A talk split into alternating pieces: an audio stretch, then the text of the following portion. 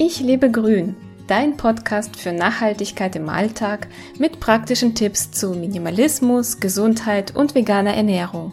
Ich bin Lisa Albrecht und freue mich, dass du dabei bist. Tomatenaufstrich aus dem eigenen Garten. Unsere Tomatenernte dieses Jahr kann sich wirklich sehen lassen. Wir haben nur Freilandtomaten, die wir selbst Mitte Ende März auf der Fensterbank vorziehen und bei warmen Temperaturen ungefähr ab Mitte Mai im Garten auspflanzen. Dieses Jahr gibt es sowohl gelbe als auch rote Tomaten. Wir haben uns extra für eine kleine Tomatenfruchtgröße entschieden, da sie besonders süß schmecken und sehr aromatisch sind. Daraus haben wir heute viele Gläser leckeren Tomatenaufstrich hergestellt. Für später, wenn die Tomatensaison vorbei ist. Die gelben Tomaten schmecken noch süßer als die roten. Immer wenn ich im Garten unterwegs bin, muss ich direkt naschen. Roh schmecken sie wunderbar, aber wir haben so viele, dass wir nicht hinterherkommen mit dem Essen.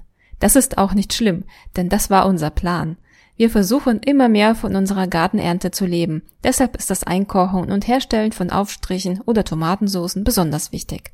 Ich wiederhole mich gerne. Geschmacklich lässt sich die eigene Herstellung nicht mit den gekauften Produkten vergleichen. Ich habe die freie Wahl und entscheide, was in den Aufstrich kommt. Paul verträgt kein Sonnenblumenöl und stattdessen greifen wir auf Olivenöl zurück. Die meisten gekauften Tomatenaufstriche beinhalten Sonnenblumenöl, so dass sie für uns leider wegfallen. Endlich kann auch Paul einfach ein Gläschen aufmachen und genießen. Neben dem günstigen Preis sind sie natürlich auch umweltfreundlich. Wir verwenden Mehrweggläschen. Die Transportwege fallen komplett weg und zum Einkochen wird ausschließlich Ökostrom verwendet. Dass die Tomaten bio und direkt gepflückt sind, versteht sich von selbst. Ich lerne täglich dazu. Mit dem Einkochen bin ich noch nicht so sehr vertraut, aber alle meine Versuche des letzten Jahres haben gut geklappt. Es ist wirklich nicht kompliziert. Und das Internet bietet viele Anleitungen. Jetzt, wo die Tomatenmenge größer ist, kann ich experimentieren. Damit der Tomatenaufstrich später etwas fester ist, haben wir einige Kartoffeln und Karotten eingearbeitet.